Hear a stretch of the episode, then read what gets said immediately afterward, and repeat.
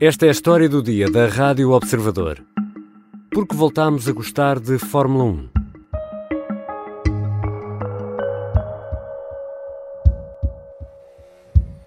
We never thought that we would be neck and neck going into the last race. We've had an amazing recovery. Of all the drama, of controversy, of all the magic moments in Formula One in 2021, it comes down to this. And at this moment, it looks like it's going to go the way of Max Verstappen. This was the ultimate dream, and now that you know we have achieved that, basically for me, everything what comes next is, is a bonus. Lewis Hamilton tentava em Abu Dhabi ultrapassar Michael Schumacher como o piloto mais vezes campeão na Fórmula 1. O alemão e o britânico têm sete campeonatos cada.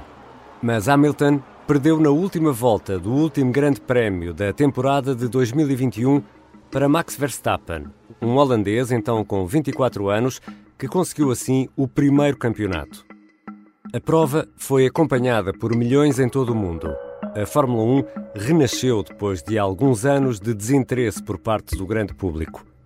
O campeonato arranca este fim de semana e por isso vamos falar de Fórmula 1, de carros e de pilotos com a jornalista da secção de desporto do Observador, Mariana Fernandes. Eu sou o Ricardo Conceição e esta é a história do dia.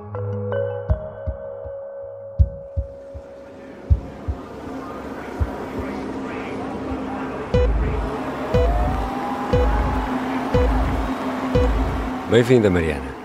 Olá, Ricardo. O Campeonato do Mundo de Fórmula 1 arranca este fim de semana.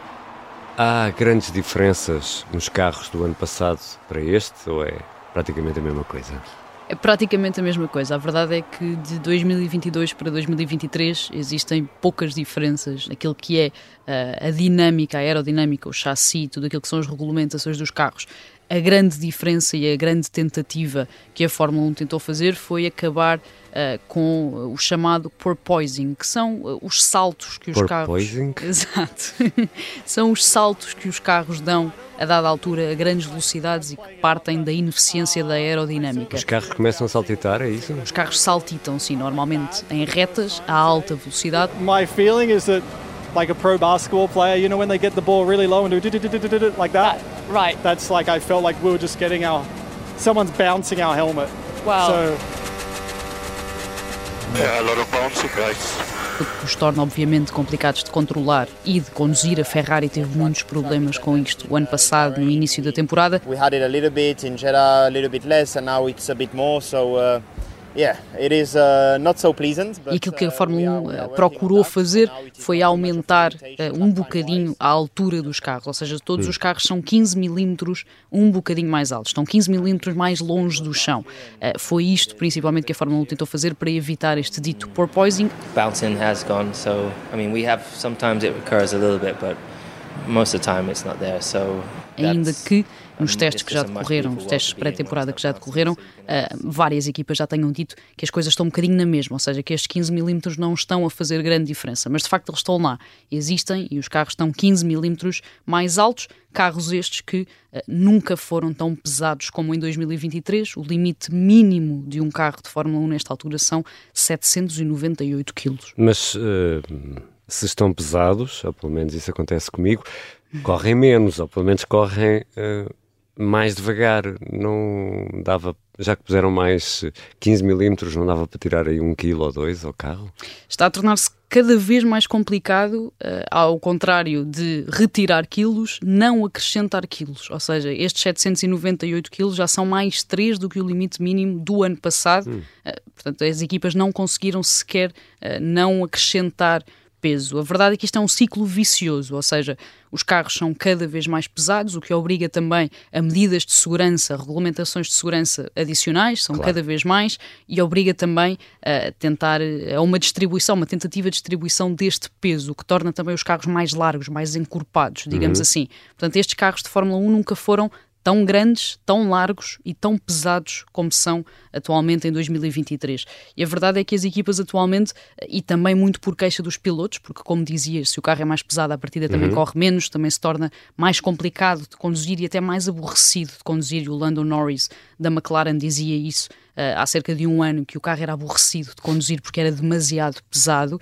A verdade é que as equipas procuram de alguma forma retirar gramas autenticamente. Já nem estamos nos quilos, estamos gramas? Exatamente, estamos nos gramas e estamos num ponto em que já nem sequer acrescentam tinta, ou seja, se olharmos para assim? se olharmos para os 10 carros que vão fazer parte deste Mundial uh, de Fórmula 1 e compararmos com, uh, por exemplo, os do ano passado, os carros são quase todos mais escuros. O exemplo paradigmático é a Mercedes, que deixou por completo o prateado e assumiu um carro completamente negro, mas o caso da Alfa Tauri também e até da Alfa Romeo, que tinham como base o branco e que este ano assumiram o preto por um motivo simples, é a fibra de carbono original. Portanto, o carro nem sequer está pintado. Ah, não está pintado. É o negro da fibra de carbono. Isto para retirar tinta e para retirar, lá está, gramas ao carro. Porque a tinta pesa. Porque a tinta pesa.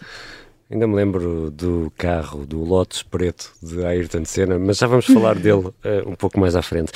E quantas equipas uh, há uh, a disputar este campeonato? São 10 equipas, cada uma com dois pilotos, normalmente um piloto principal, digamos assim, um que está mais lançado uhum. para conquistar pontos e um piloto mais de apoio, mas são dois pilotos por 10 equipas. São as mesmas do ano passado? São as mesmas, não, são as mesmas equipas do ano passado. E as grandes favoritas continuam a ser as mesmas também?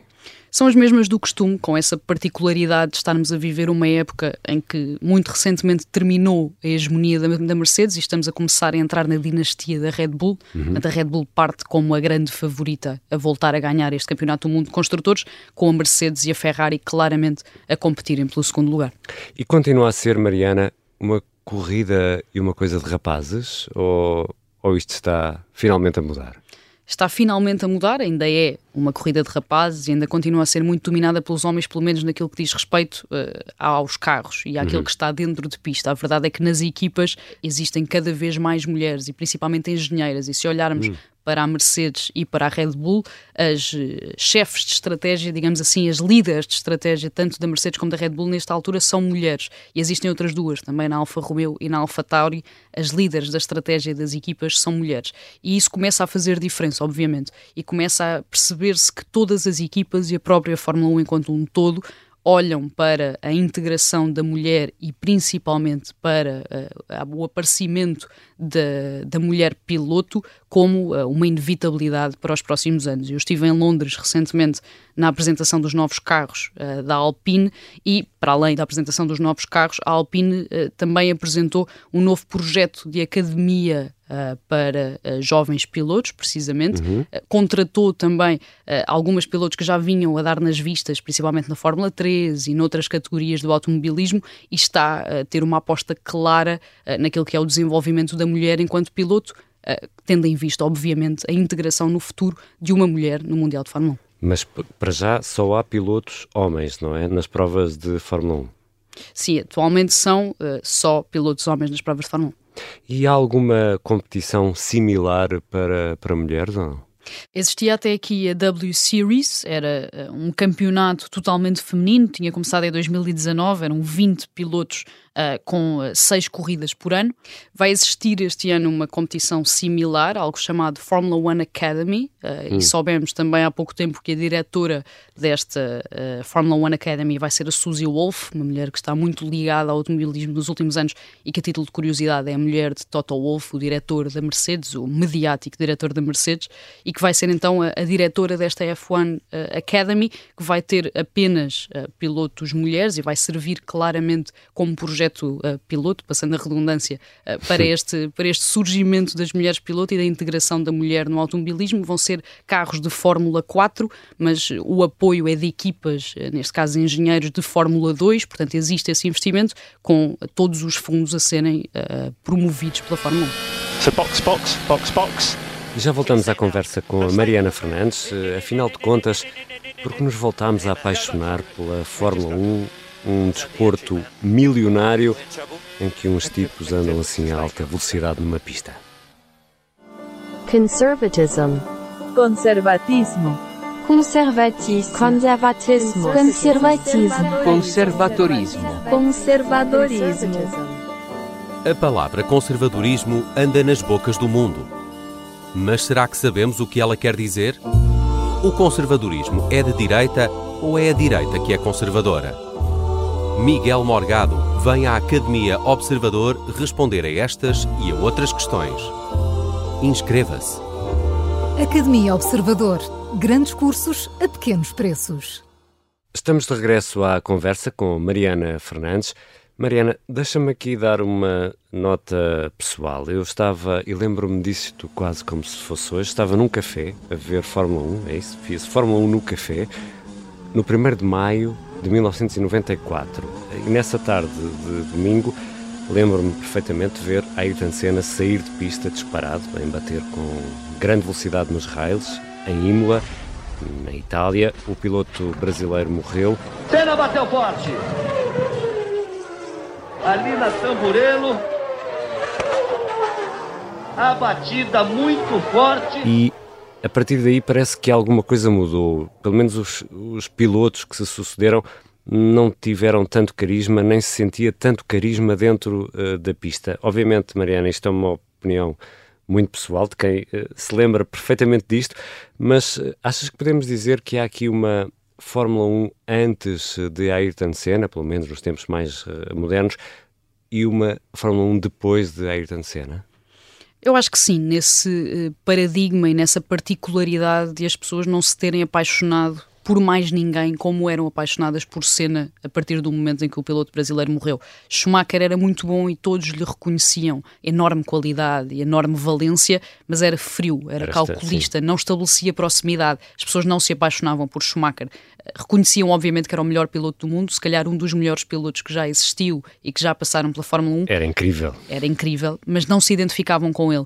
E a verdade é que depois dessa hegemonia uh, de uh, Schumacher, todos aqueles que foram campeão do mundo não conseguiram também criar esse elan. O Jensen Button, o Sebastian Vettel, o próprio Hamilton, poderia tê-lo feito, eh, até porque é cada, vez mais importante também fora de pista, no uhum. ativismo, naquilo que defende, nas causas que defende, eh, acabou por ficar um bocadinho sempre embrenhado no facto das pessoas se terem fartado de Fórmula 1 nessa altura, pela hegemonia da Mercedes, por ganhar sempre o mesmo, deixar, deixou de ter piada, a verdade é Exatamente. essa. E o próprio Hamilton, que poderia ser essa figura, também não conseguiu sê-lo. Portanto, acho que só agora é que estamos a voltar a uma era, digamos assim, em que existe essa identificação, existe essa proximidade com os pilotos. Então vamos falar de, dos atuais artistas. Uh, eles têm essa mística, em tua opinião? As pessoas sabem quem eles são? Conhecem as caras dos pilotos? As pessoas sabem cada vez mais quem são os pilotos de Fórmula 1 e, e estamos cada vez mais a entrar numa era em que já não se conhecem um ou dois, ou já não se conhecem aqueles hum. que lutam pelas vitórias, conhecem-se todos, conhecem-se toda a grelha, até aqueles que não lutam pelos pontos, aqueles que ficam nas, nas, que estão nas equipas. Aqueles que ficam sempre que fica, cá para baixo. Exatamente, aqueles que ficam sempre cá para baixo. E claro que a Fórmula 1 está a aproveitar e é das modalidades que mais está a aproveitar o facto de vivermos na era das redes sociais. Todos estes pilotos são autênticas estrelas no Instagram, no TikTok, têm contas de TikTok que são seguidas por milhares de pessoas no mundo inteiro. Os jovens, principalmente, conhecem todos estes pilotos de Fórmula 1. São pilotos de Fórmula 1 muito jovens, quase todos abaixo dos 30 anos, uhum. ricos, bonitos, que viajam, que fazem vidas extraordinárias e que, obviamente, os jovens gostam de seguir e de uh, almejar um dia chegar lá perto ou ser como eles. E Mariana, e eles são competentes a, a conduzir? Quem são estes grandes artistas? A verdade é que, obviamente, e numa grelha de Fórmula 1, existem uns mais populares do que outros e os mais jovens, principalmente, são eh, mais populares do que os mais antigos, ah, é? digamos assim. Sim, a verdade é que, e como dizia, eh, esta questão de serem uh, jovens e muitos deles, e existe essa particularidade hoje em dia em Portugal, existem dois, três pilotos de Fórmula 1 que nesta altura namoram com portuguesas, com jovens portuguesas, e isso também cria uma proximidade para nós, aqui dentro, claro. obviamente, muito portuguesa. A verdade é que temos o Pierre Gasly, é dos pilotos pilotos mais uh, populares, digamos assim, e é um desses que está na Alpine, portanto não luta propriamente por vitórias, não luta propriamente por conquistar nada, mas é um piloto muito popular. O caso do Max Verstappen, obviamente, é paradigmático, uhum. é muito popular também, ainda que não seja dos pilotos que mais fomenta essa proximidade com as pessoas, mas obviamente é o campeão do mundo, portanto eh, estimula muito interesse. Mas depois temos vários, o Lando Norris, o Lance Stroll, o Charles Leclerc, são todos muito novos, são todos uh, extraordinariamente talentosos e despertam, uh, obviamente, muito interesse, nem que seja por serem o futuro. E eu acho que se percebe cada vez mais que todos eles, um bocadinho à sua maneira e cada um com o seu papel, são o futuro da Fórmula 1. Ash is here to get some behind the scenes for you all. Uh, show you what's going on. Get some cool content, because it's all about content, right? São muito conhecidos, têm muitos fãs uh, nas redes sociais, uh, muitos adoram o Verstappen, ou Lando Norris, ou, o Leclerc, mas estes uh, fãs, só para perceber isto melhor, Mariana, sabem quantos cavalos têm os carros? Ou isso não interessa nada? Eu acho que isso interessa cada vez menos. A verdade é essa. E dando também um exemplo pessoal e uma nota pessoal, a minha irmã é uma fã acérrima de Fórmula 1, adora Fórmula 1, e conhece todos os pilotos, vê as corridas, vê a série da Netflix, adora, nem sequer tem a carta e não percebe absolutamente nada de carros.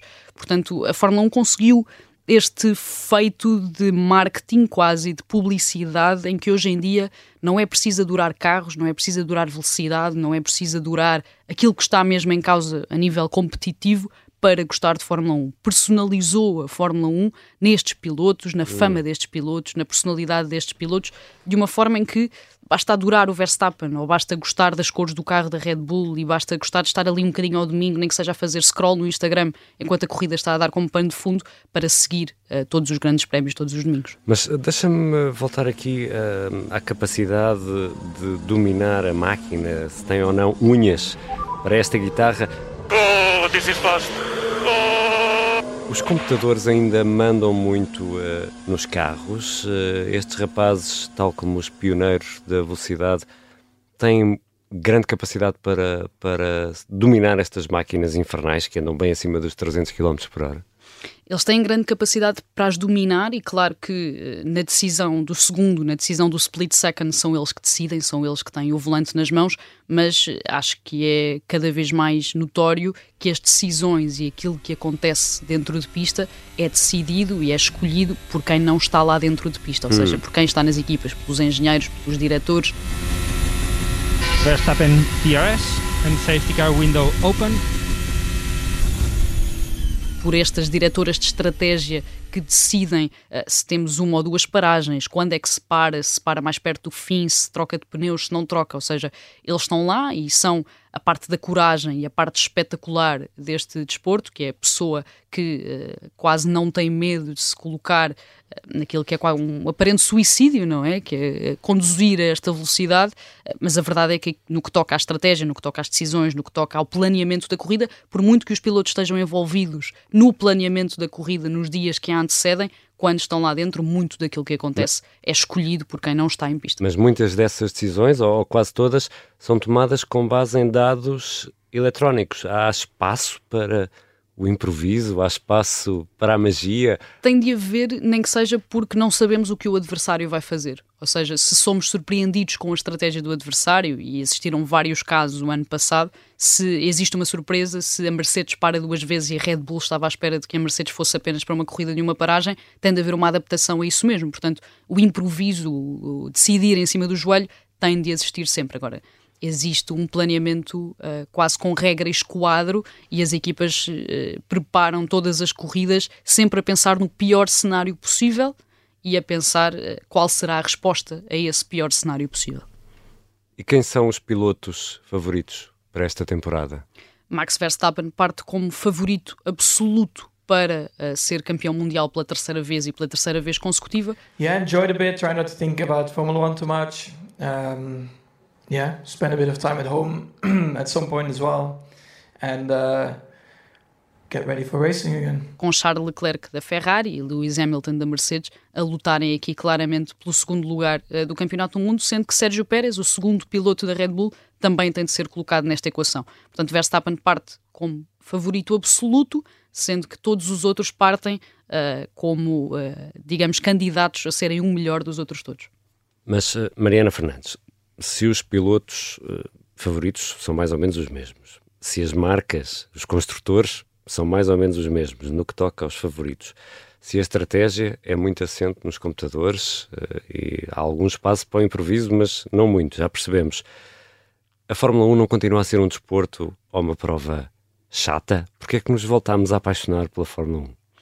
Eu acho que existem vários fatores para este boom de popularidade da Fórmula 1 outra vez. Já falámos sobre alguns deles, esta questão da personalização dos pilotos, ou seja, todos os desportos, todas as modalidades precisam de ídolos, precisam de aproximação, precisam de identificação com as pessoas que ali estão. E eh, esta questão das redes sociais conseguiu muito isso. As pessoas sentem-se próximas destes pilotos, têm ídolos, escolheram aqueles de que gostam mais e torcem por eles como se estivessem a ver futebol, basquetebol ou qualquer outra modalidade.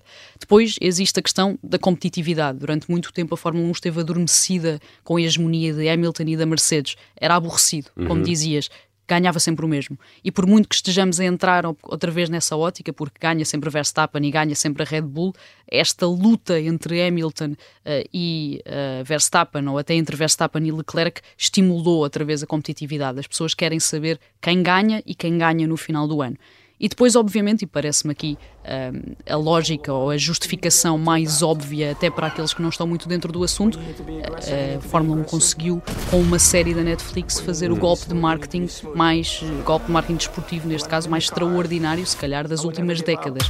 Max Verstappen, how are you feeling about being in the chair? Um, it's quite comfortable, so. It is a new dawn. Hello, hello.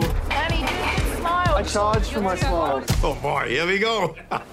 Aquela série, o Drive to Survive, que já leva várias temporadas e a última estreou uh, precisamente quase uma semana antes uh, deste Mundial ir começar, uh, aproximou novamente muitos daqueles que já não queriam saber e trouxe para a modalidade muitos daqueles que nem sequer sabiam o que se passava lá dentro. A forma como está feita, a forma como está filmada, quase em reality show, a contar os bastidores, aquilo que está nas garagens, faz com que, obviamente, todos queiramos ver o que depois acontece nos capítulos seguintes. Os capítulos seguintes depois são em direto nas corridas, todos os domingos. Aquilo que a Fórmula 1 conseguiu fazer com esta série da Netflix é uh, um exemplo para todas as modalidades que uh, estiveram ou que estejam a correr o risco de se tornarem demasiado aborrecidas. Isso foi uma espécie de Masterchef, mas com alcatrão, gasolina e borracha dos pneus? Com a particularidade que o Masterchef vamos para a cozinha fazer e aqui só podemos mesmo ficar a ver. Obrigado, Mariana. Obrigada, Ricardo. Mariana Fernandes é jornalista da secção de desporto do Observador. Esta foi a história do dia. Ouvimos sons retirados da F1 TV, BBC, YouTube e Netflix.